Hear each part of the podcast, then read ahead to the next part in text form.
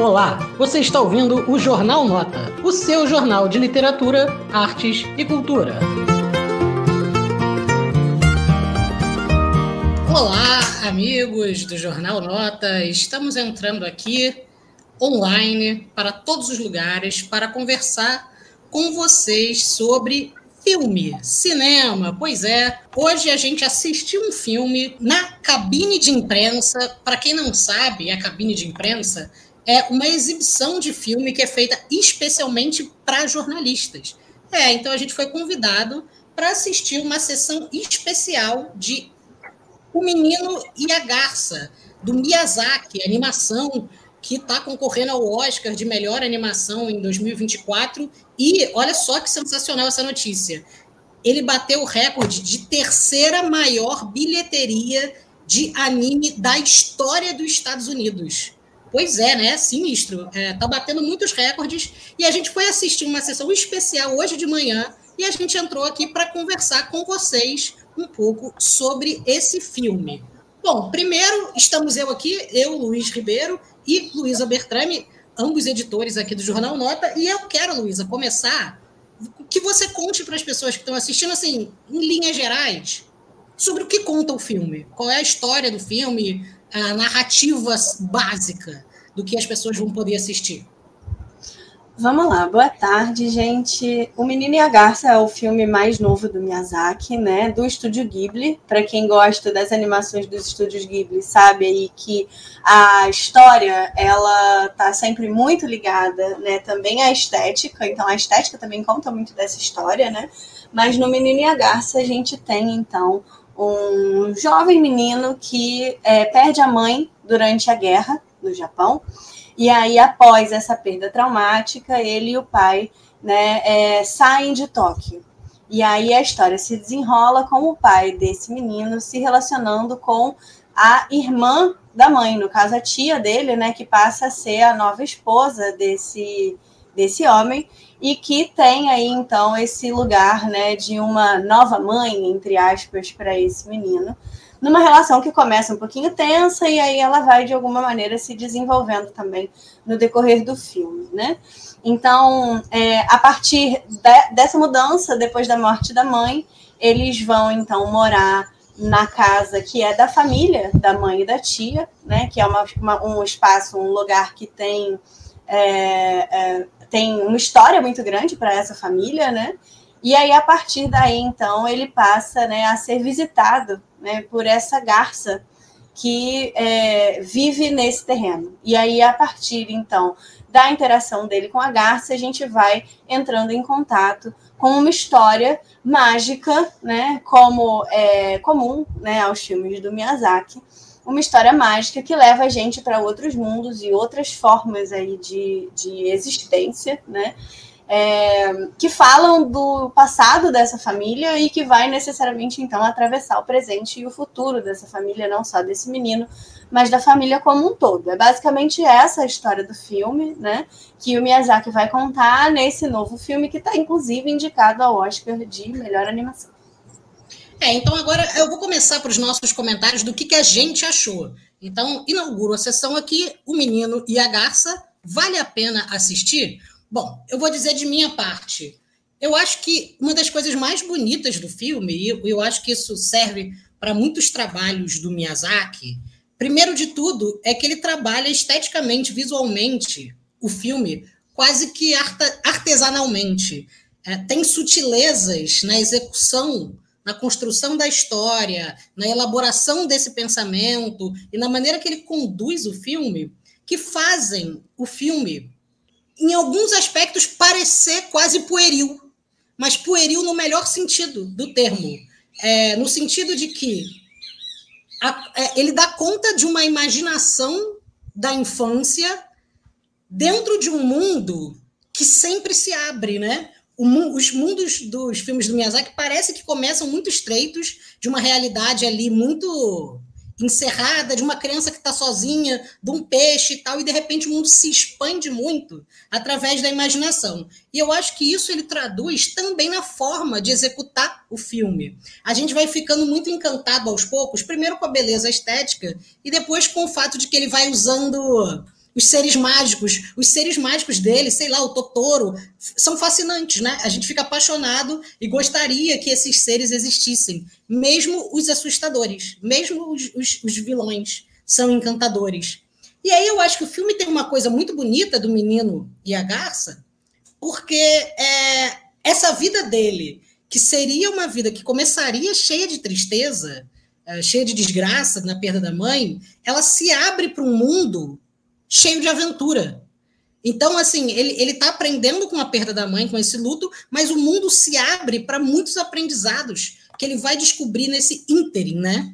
E aí eu acho que isso que é muito bonito, porque, é, de certa maneira, e aí eu vou dar um coach que pode ser o que, que eu achei do filme, o que eu mais gosto do Miyazaki é que os seres mágicos dele não são mágicos. Eles só são mágicos porque tem alguém que acredita que eles são mágicos.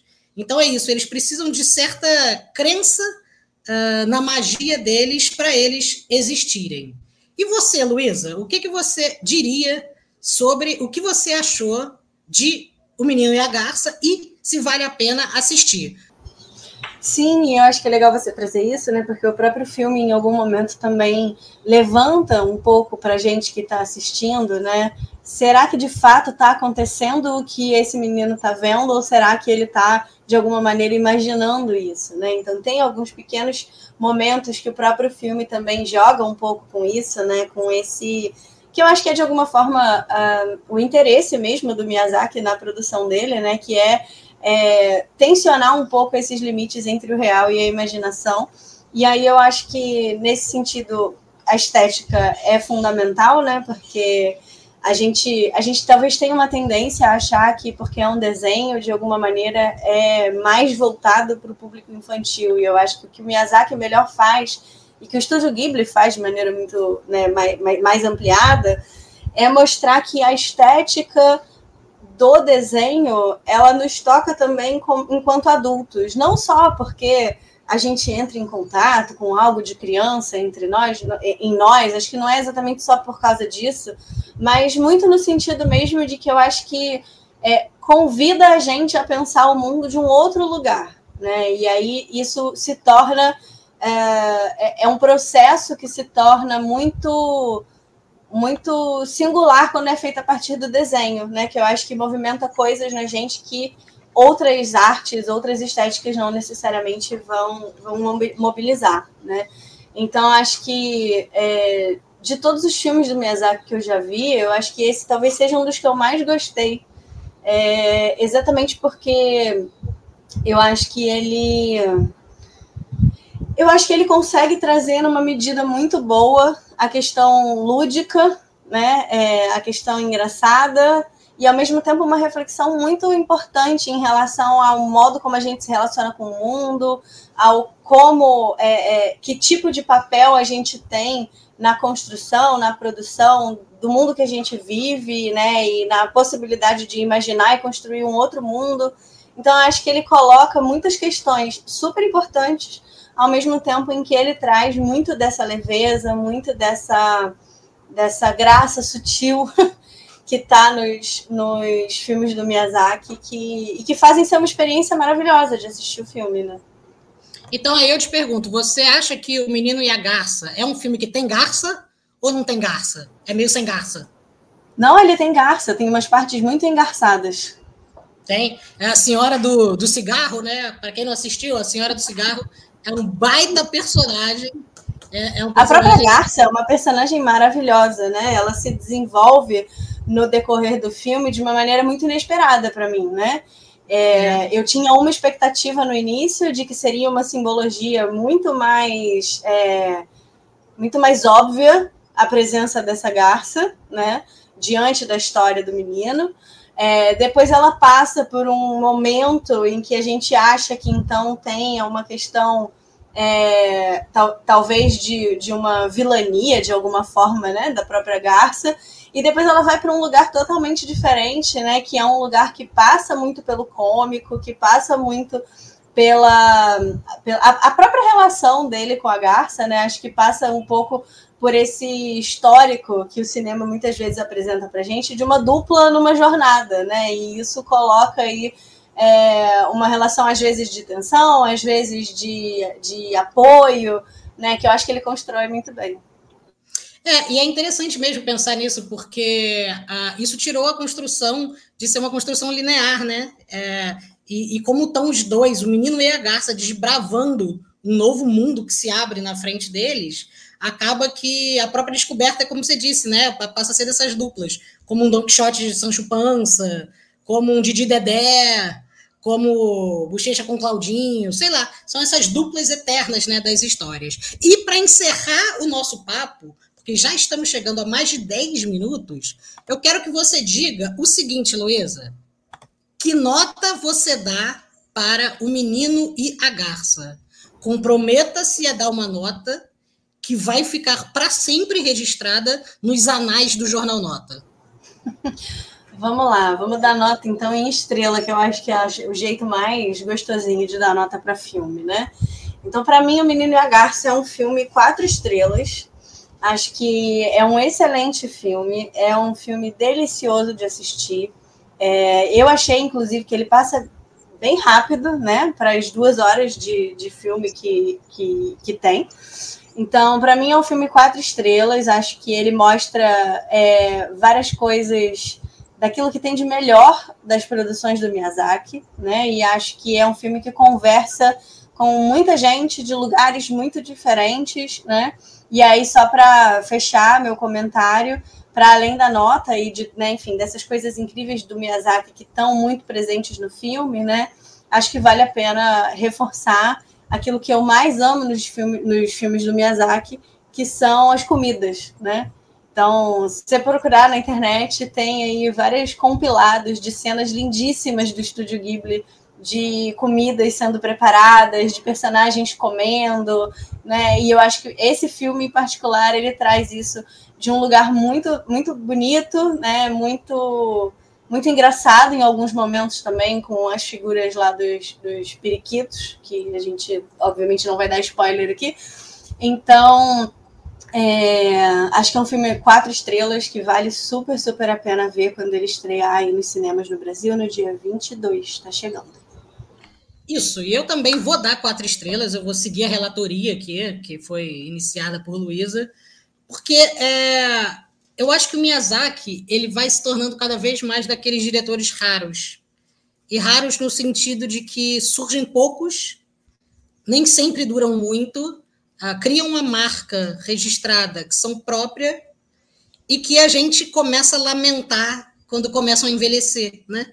A gente gostaria que eles vivessem mais, porque eles contassem mais histórias. Então, eu acho que é um filme fascinante. Ele não, não coloca muita coisa de diferente de outros filmes do Miyazaki. Ele, serve, ele segue exatamente as linhas miyazakianas, se é que existe isso.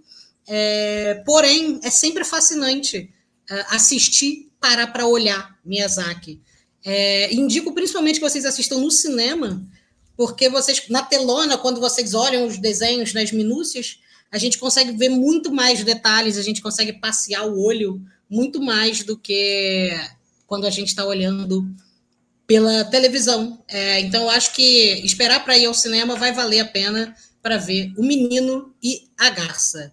Dito isso, podemos encerrar, Luísa? Podemos encerrar, com certeza. Diga tchau, Luísa.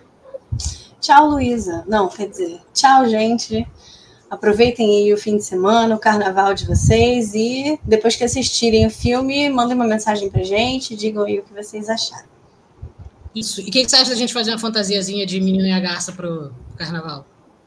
Acho bom, eu vou de menino, você vai de garça. Não, aí não, aí não tem muita graça. então tá bom, gente. Um beijo para vocês. Uma boa um noite. Beijo. Um bom carnaval. E até mais. Tchau, tchau. Ah, e não deixe de curtir. Assiste aí, dá, dá, deixa um likezinho aí, que é sempre legal para a gente poder espalhar mais o nosso conteúdo, né? Um grande abraço, até mais.